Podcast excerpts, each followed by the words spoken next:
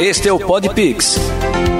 Programa sobre ciência e práticas integrativas e complementares em saúde.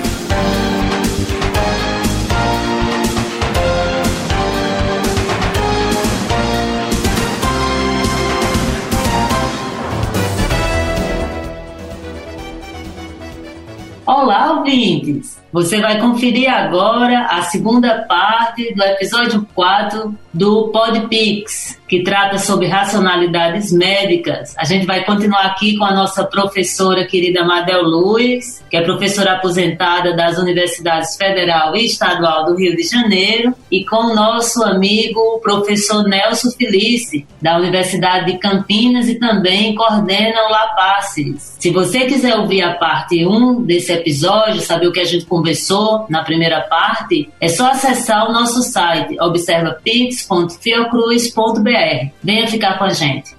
Sim, Madel, acho que agora você trouxe muitas reflexões, principalmente nessa ideia do que é qualificação e adjetivação, né? de, de como o conceito de racionalidades é utilizado, né, e mais comumente, por exemplo, inclusive para definir algumas práticas da política pública. E é nesse sentido que eu queria gostaria de conversar com você, Nelson. De que forma o conceito racionalidades médicas de certa forma, possibilitou um diálogo na pesquisa, ampliando essa ideia que a gente tem diferentes formas de ver o cuidado em saúde, né, de ver o ser humano. Existe uma ideia de corpo, existe uma ideia de fisiologia, de energia, e existe uma ideia de mundo, que é o fundante, né, o que, é o que você chama de cosmologia. Então, essa ideia de mundo muda tudo quando a gente vai falar da intervenção nos seres humanos desse mundo. E na política pública, como tem sido essa discussão de racionalidade médica? O que é que você vê como limites e o que é que a gente precisa avançar nessa ideia dos conceitos? Vendo que você trouxe essa discussão que Imadel também traz um pouco, né, dessas outras terapias que não são classificadas como racionalidades médicas, né, e são chamadas de práticas integrativas. Como é que a gente olha então para esse mundo? Olha, co como eu, eu disse, é uma categoria que trabalha numa perspectiva interepistêmica. Antes mesmo do conceito de racionalidades, racional social, ela traz a, a noção de episteme, ela aprofunda e discute muito a noção de episteme, que eu acho uma coisa fundamental para a gente pensar. E depois, a racionalidades é um, é um passo que ela dá fundamental no entendimento da, da, sociologia weberiana, que trabalha com essa noção de racionalidade, tipos ideais, mas pensando na produção de verdades que o Foucault está discutindo a partir da lógica das epistemes. Né? Quando a Madel faz essa construção, ela dá um passo fundamental para nós que estamos pensando a sociológica da pesquisa no campo da saúde. Quando ela introduz esse conceito, ela introduz a, a perspectiva né, interepistêmica pensando como é a possibilidade de, em um sistema nacional de saúde, no nosso caso, o Sistema Único de Saúde, como que é a possibilidade de ter uma ampliação de acesso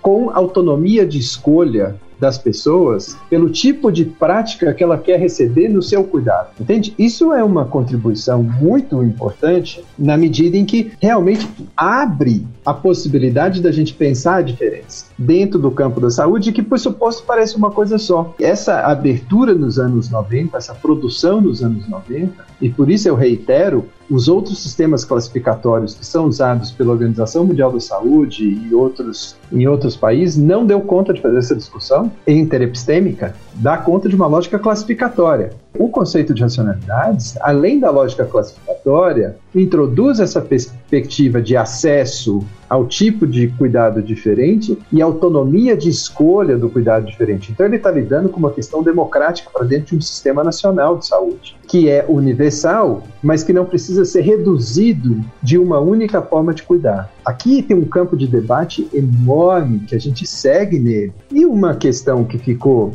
ligada a esse debate foi que o conceito de racionalidades médicas, pensado como foi pensado, ele está olhando para o que Amadel chamou de dimensões estruturantes de um sistema. O que tem de igual, o que tem de diferente.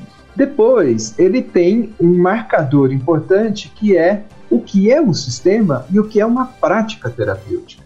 E aí as pessoas, quando tentam fazer outras práticas terapêuticas diferentes do sistema elas então começam a se desencaixar do conceito, da categoria de, de racionalidades médicas, em busca de uma possível identificação ou um possível lugar dentro do campo da saúde. Tá certo? Ah, então tá. Então eu trabalho com yoga. Yoga é medicina ayurvédica? Para muitos não, para muitos sim. Se é uma prática terapêutica da medicina ayurvédica, essa pessoa se vê dentro dessa racionalidade. Se ela acha que, se ela segue uma tradição que diz que o yoga não é parte da medicina ayurvédica, então ela faz uma categoria, ela faz uma prática terapêutica no SUS e não se vê dentro de um sistema médico ayurvédico sequer um sistema médico uh, biomédico, porque ele então não tem essa prática terapêutica. E aí começa então a ficar dentro desse campo de debate não só a questão de outras epistemes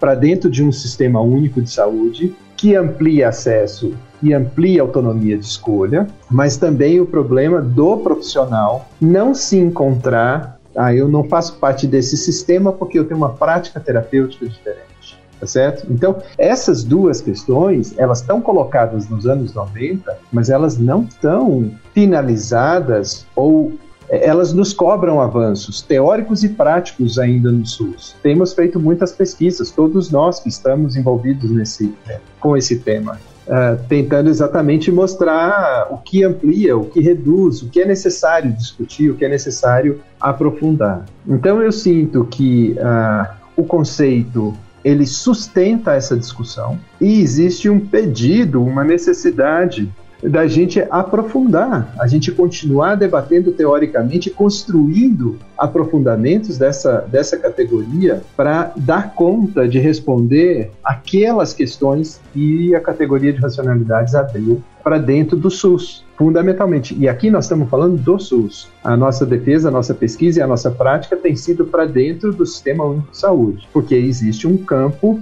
paralelo, existe uma lógica no mercado e um conjunto de práticas no mercado que a gente conhece menos ainda do que a gente conhece no SUS. É um outro universo que, que também incorporou o conceito de racionalidades médicas, mas que aí trabalha dirigido pela lógica do mercado. E aí tem menos preocupação com o sistema, com acesso de cuidado, com autonomia de escolha. Aí é outra coisa. Aí a autonomia está mais vinculada à capacidade de compra de um serviço do que uh, direito constitucional né, de saúde para todos e de qualidade e com capacidade, com possibilidade de escolha. Então eu entendo dessa maneira, Islândia. Sei que é, é só um, uma pincelada do debate que a gente tem que continuar fazendo, né? Mas eu entendo assim.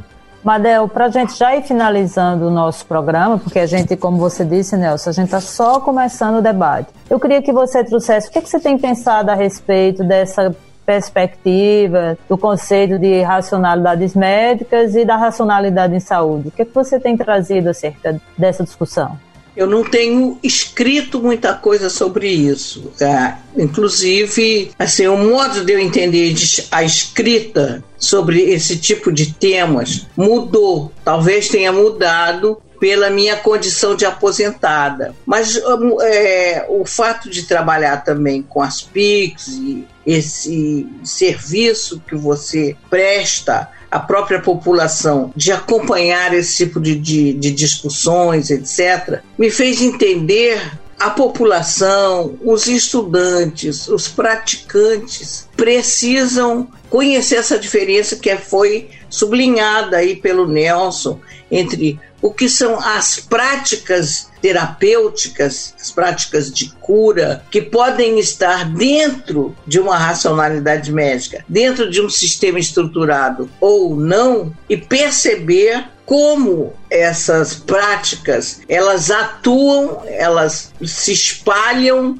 elas são exercidas por que tipo de agentes? Não são os médicos que fazem isso. Há mesmo médicos que praticam essas diferentes terapêuticas, assim como no período do século XIX que eu estudei a homeopatia, havia médicos que trabalhavam na medicina lá no seu hospital, etc., com a biomedicina e de noite iam praticar a homeopatia em centros espíritas, porque era onde se admitia a prática da homeopatia. Ou então em é, coisas de campanha para atuar no campo das epidemias. A biomedicina ou a medicina da época do século XIX não atingia a população, ela não se destinava à população, ela se destinava à super elite, você pode imaginar um sistema escravocrata, não é? é e além de tudo é, monárquico, monarquista, não existe medicina para ninguém que não seja a própria aristocracia. Então, podia existir aquelas instituições que eram mais depósitos de doentes. Então, nessa brecha, entraram os homeopatas, que eram praticantes de um sistema médico complexo com tudo. Então, assim, todos os processos que ele sofreu, quando eu digo processo, eu estou falando de processo jurídico, prisões, etc., foi porque eles estavam invadindo uma espécie de terreno que deveria pertencer, por natureza, à biomedicina e havia outros agentes entrando ali, introduzindo uma outra racionalidade na prática da medicina, na prática da terapêutica, na prática da diagnóstica, etc, etc, etc. Então, tudo isso que eu fiz em relação à homeopatia lá nos anos 80 não, não foi feito até agora em relação às inúmeras práticas que se multiplicaram quase de infinito. Porque se você quiser, você pode pegar qualquer planta, mesmo essa que está aí no, no seu armário, entendeu? E ver quais são as virtudes curativas dela, ou preventivas dela, entende? E isso se multiplicou muito. Então, acho que temos um, uma tarefa pela frente que é de pensar um pouco o que são essas práticas, não é? Independentemente das racionalidades, porque a grande ambição da, das práticas integrativas e complementares na saúde é serem uma racionalidade, que, conforme eu disse, foi entendido num sentido adjetivante e não no sentido conceitual, a questão de racionalidade. Eu acho que é um caminho grande a ser percorrido na análise, no estudo dessas práticas. Quem exerce, por que exerce para quem exerce? Entende? Não é mais, eu, isso eu posso dizer porque eu já, já publiquei um livro sobre isso, Novos Caminhos, etc.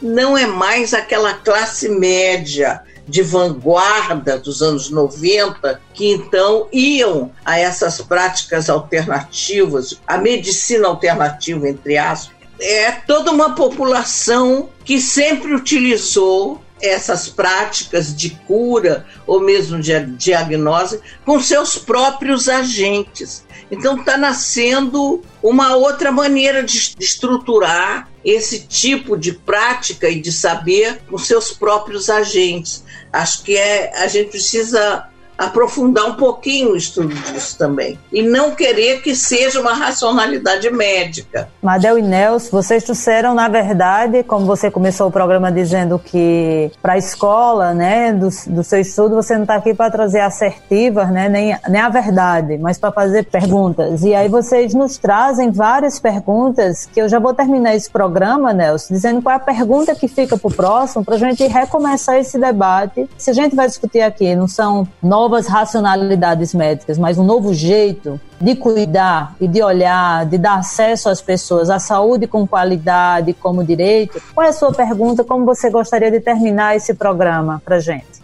A pergunta é, é, um pouco do que, como eu não estou no lugar que a Babel está, do, do, privilégio de aposentada, e que pensa, porque tem, tem os aposentados que aposentam e param de pensar, e tem os que aposentam e seguem pensando. Ela está nesse lugar privilegiado de aposentada e seguir pensando. Eu tenho tentado escrever um pouco a resposta a isso, Islândia, e a partir da seguinte pergunta. Eu entendo que o convite que as pessoas têm nos colocado é: tá bom, entendemos um pouco a interepistemicidade. Como que construímos o projeto intercultural de cuidado e o projeto que se soma a isso, que é uma perspectiva decolonial das isso. relações Muito de poder bem. no campo da saúde. Acho que são essas duas questões. Né? Como construir o projeto intercultural e como manter uma perspectiva decolonial com as práticas. Muito obrigada, Nelson. Acho que você traz perguntas provocadoras. Madel, como aposentada, é a nossa consultora e assessora para vários debates. Nós vamos estar trazendo outros convidados para o podcast, inclusive ampliando para outras discussões que não estão ligadas diretamente às práticas integrativas e racionalidade médicas, mas exatamente para fazer a gente discutir um pouco mais outros conceitos. E aí, Madel, como você termina o programa de hoje? Qual a sua consideração final? Ai, meu Deus, eu, eu termino comovida com a maneira como eu escolhi, e ele estranhou na hora, a pessoa que coordenaria, que seria o coordenador depois das racionalidades médicas. Ele diz, né? Você vai me botar como coautor desse livro? Eu não, eu fiz tão pouco. Eu digo, Nelson, você é o próximo coordenador. É você quem me sucederá nessa tarefa de fato ele está indo à frente, de fato já levou à frente do ponto de vista epistemológico, do ponto de vista da compreensão dos novos problemas que parece, e está antenado com duas questões que eu tenho me colocado. Uma última coisa que eu gostaria de dizer é que, coerentemente, como aposentada, como pessoa que pensa ainda, eu não quero escrever como acadêmica para aqueles artigos de revistinha classificada, não. Eu quero ter mais liberdade na minha escrita e todos os pensamentos que eu tiver, não quero apoiar em mil autores que já publicaram antes de mim para me justificar.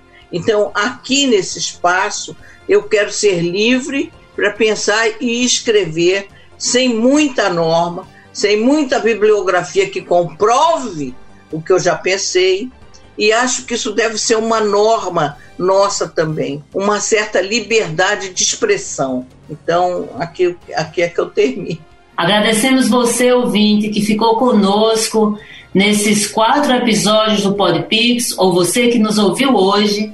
Eu convido para acessar os três episódios anteriores. Isso aí, nós tivemos vários debates com a professora Madel e seus convidados. E convidamos também você a ouvir os nossos próximos episódios com, nove, com os novos temas aqui no site do observapix.fiocruz.br. Fique com a gente. Você ouviu o Podpix